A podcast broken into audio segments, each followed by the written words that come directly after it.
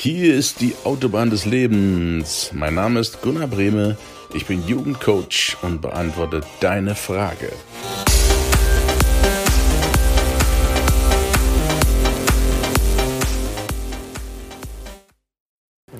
Neues Podcast-Format, kurz, knapp knackig auf den Punkt gebracht. Ich beantworte die Fragen von jungen Menschen, weil die mir am Herzen liegen. Heutige Frage, wie stelle ich sicher, dass ich ankomme?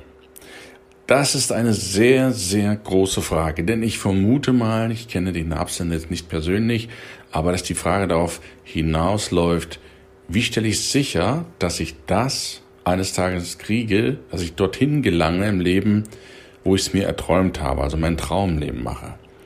Wenn du wissen willst, wie du sicherstellst, dass du ankommst, ist der aller, allererste Tipp von mir, sei du selbst. Sei du selbst.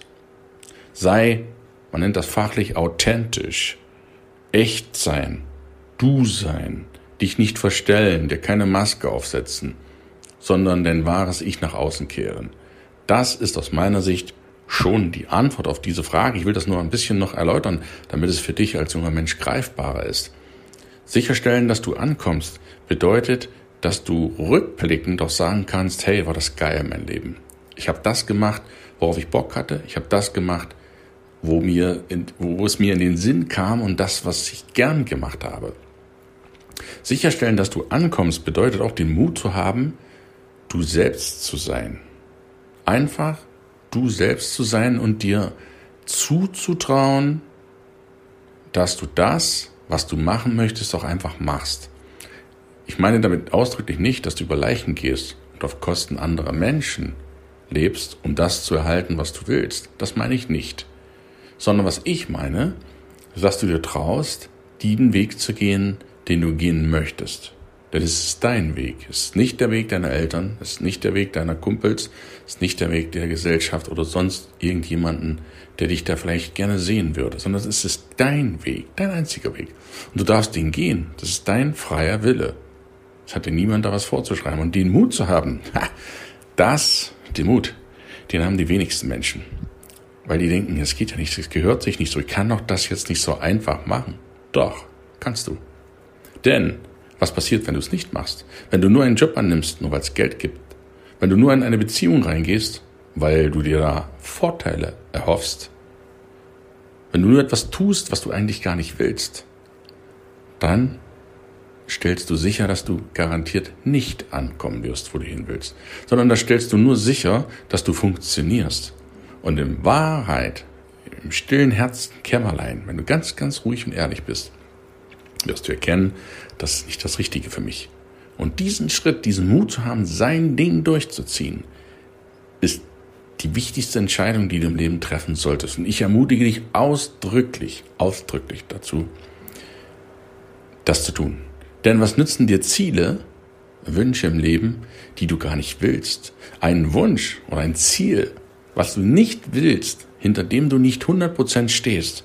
Mal ganz ehrlich, was willst denn du damit?